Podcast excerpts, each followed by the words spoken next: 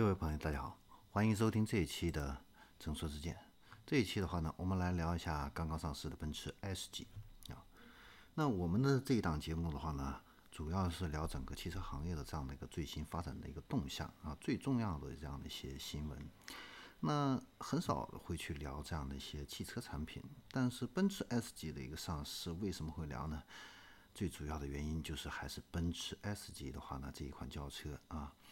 嗯，它对整个汽车行业风向的一个引领作用还是不容忽视的啊！毕竟奔驰是汽车行的发明者啊，它的这个 S 级是整个 D 级豪华车里边卖的最好的一款车，然后它的很多的最新的一些科技应用都会深深的影响未来几年的整个科技的一个风向。所以呢，我们今天来聊一下奔驰的 S 级轿车。那这一代的奔驰的 S 级的话呢，呃，有两个最大的变化。第一个就是外观的颠覆性的变化，第二个就是科技的颠覆性的变化。那外观的颠覆性的一个变化的话呢，网上的褒贬不一啊。有的人呢是觉得这个新一代奔驰的话呢，这个前脸变丑了啊，跟一个中级轿车差不多啊。有的人呢又觉得这个车呢很耐看，越看越好看啊。这个的话呢。仁者见仁，智者见智，每个人的审美的眼光都不同啊。但是这背后的话呢，变化呢肯定是有原因的啊。其中非常重要的一个原因就是新款奔驰 S 级啊，它的目标客户群体啊，经过最新的一个统计数据来看的话呢，是四十岁左右的中青年啊。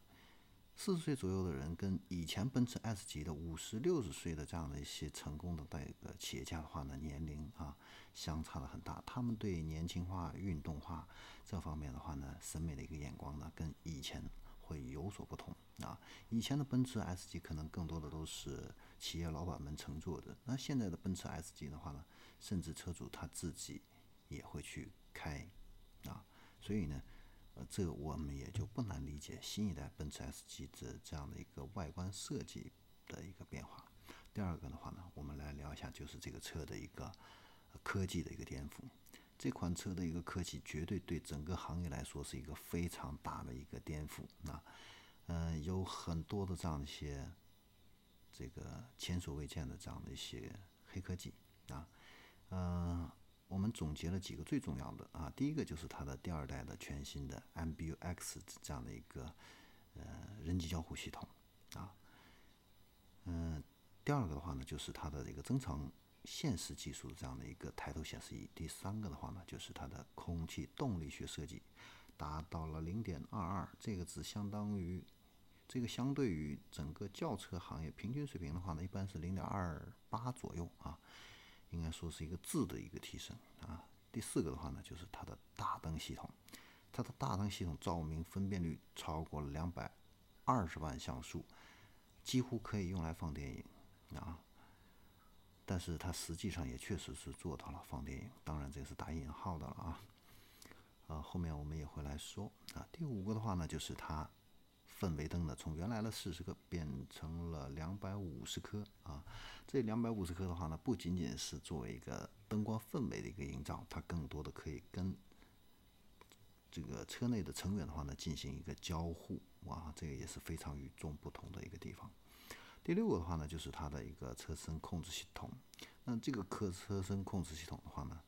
呃，也是一个颠覆性的，它可以在检测到侧方。会发生碰撞的时候，它会把整个底盘给你抬高八厘米，用强壮的这样的一个底盘来抵抗这样的一个侧面的一个冲撞，这个也是很厉害的啊。第七个的话呢，就是它的一个转弯直径，虽然它的这个车啊啊轴距达到了三米二多啊，但是它的转弯半径的话呢，却比它的最小的奔驰的 A 级车还要小啊。第八个的话呢，就是它的全球首创的这个后排的一个安全气囊，给后排乘客提供了更全面的这样的一个保护。好，那接下来的话呢，我们就来一一介绍它的这些亮点。首先的话呢，第一个的话呢，就是它的 MBUX 啊，它的这个 MBUX 这个系人机交互系统的话呢，嗯，有一个。非常大的一个提升的话呢，就是它的这样的一个呃智能化的这样的一个提升啊。它的这个系统的话呢，可以自动识别你这个人员还有物体，并且激活相应的一个功能。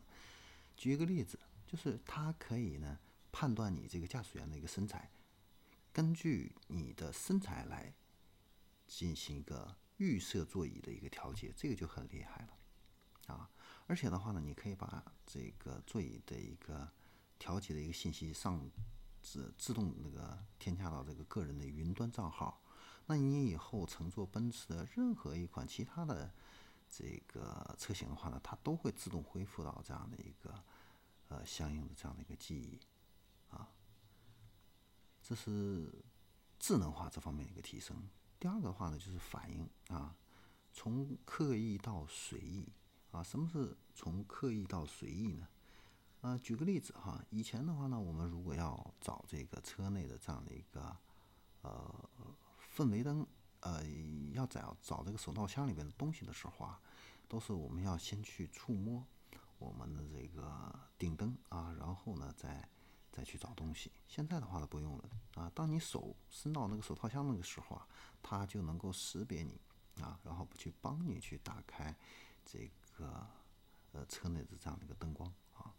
啊，非常的智能化啊，因为它前面是有这样的一个摄像头的啊。然后以前以前我们调节这个后视镜的话呢，都是要把这个后视镜的这个电动后视镜的这个选这个开关呢拨到左边，然后再调上下左右。现在不用了，现在你只需要看着这个左边的这个后视镜，然后你直接去调就可以了，不需要去选择左边跟右边，啊，这也都是从刻意到随意的这样的一个变化。啊然后的话呢，如果我往后边看的话呢，它判断你可能是要进行一个倒车，它会把后边的这个遮阳帘的话你打开，然后让你有这个更好的这样的一个视线啊。这些的话呢，都是一个非常人性化的这样的一些科技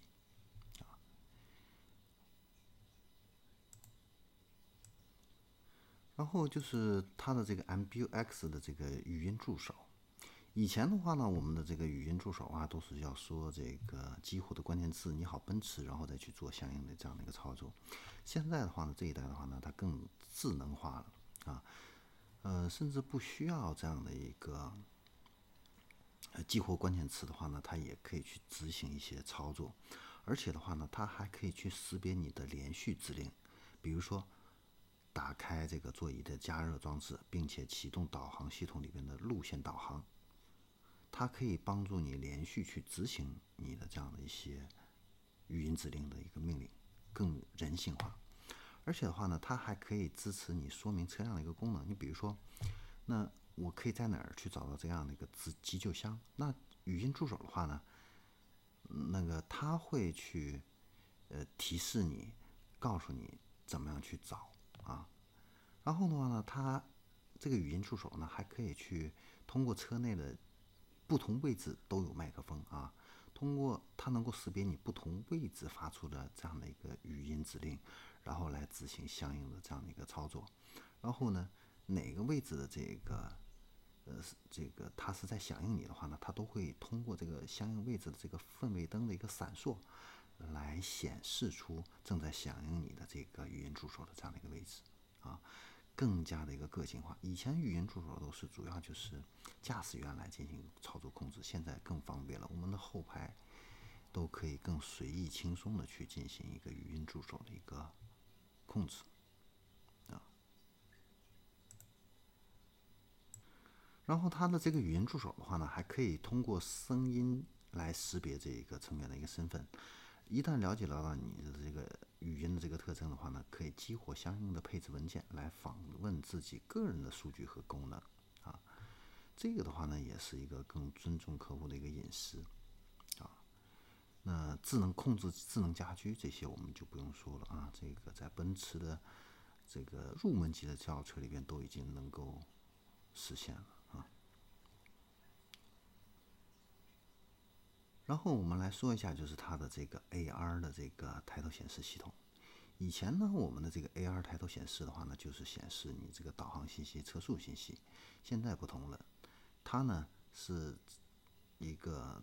在你的这个车辆的这个这个显示器的话呢，可以让这个辅助图像呢显示出十米远的这样的一个距离啊。然后的话呢，它有这个 AR 导航的这样的一个功能啊。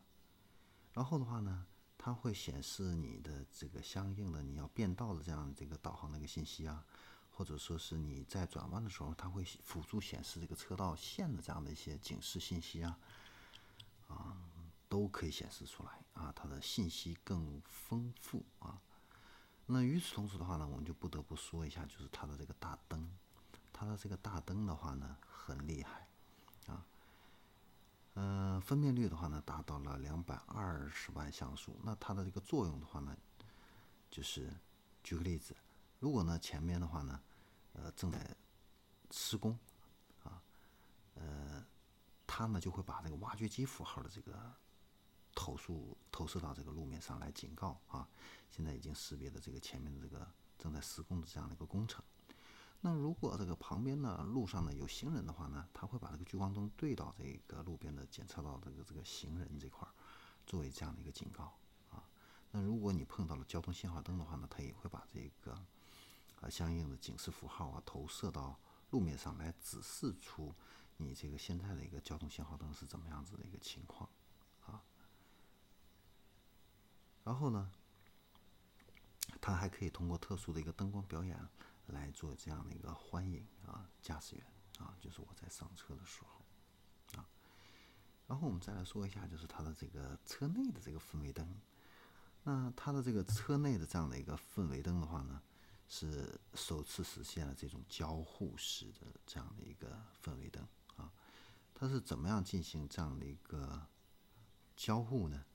呃，举个例子，如果说呃。盲点这个主动盲点这个辅助系统发现后边有来车的时候啊，我们之前呢都是在车辆的后视镜上显示一个这样的一个三角形的一个警示信号，现在不同了，那它会在车门的这个氛围灯呈现红色的这样一个爆闪，更直观的去提醒你后方的这样的一个车辆。另外，如果我要打开这个车门离开这个车的话呢，如果它发现后边有来车或者行人自行车的时候啊。它都会第一时间打开，进行一个爆闪来进行这样的一个提醒，啊，这个都是呃具有更强的这样的一个交互性啊。然后就是它的这个车身的一个空气悬架，它的这个车身控制系统的话呢，可以在检测到侧方有碰撞的话呢，它会把这个呃底盘呢给你提升啊，提升这个接近八厘米左右啊。然后用你这个底盘的这个大梁的话呢，来抵御侧方面的这样的一个碰撞。第二个的话呢，就是你在呃转这个弯道行驶的时候啊，它可以像摩托车一样啊，在三个阶段主动倾斜，最多达到三度，减小这个作用在成员上的这个侧向力，让这个转弯的话呢更舒适。这是它最大的这样的一个特点。啊。然后就是它的这个后桥的一个转向系统，啊，它的这个后桥转向系统的话呢，最大可以转十度，啊，所以呢，这个转弯半径的话呢，比之前最大可以减少两米，啊，那这样子的话呢，它的这个转向效率的话呢，比以前要提高了百分之十五，可以用更少的这个方向盘的一个转动来实现这样的一个转向，而且呢，泊车的话呢，也。更方便了啊！转弯半径的话呢，比这个降降低到了十一米以下啊，这个比普通的这个呃中级轿车要低很多啊。最后的话呢，就是它的这个侧气那个后排的这个气囊，这个后排的这个侧气囊的话呢。呃，后排的这个气囊的话呢，它有点像这个棒球手的这个手套。那如果检测到碰撞的时候呢，它会一个，它是一个 U 型的一个设计啊，来保护这个乘客的这样的一个呃安全啊。这个的话呢，也是首次的呃这样的一个设计，而且的话呢，它适用于儿童座椅，跟这个充气式的这个安全带配合使用的话呢，可以给后排的成员的话呢，提供一个更完备的一个安全的这样的一个保护啊。好，那这一期正说事件的话呢，关于新款的 S 级的话呢，我们就先聊到这里，我们下期再见。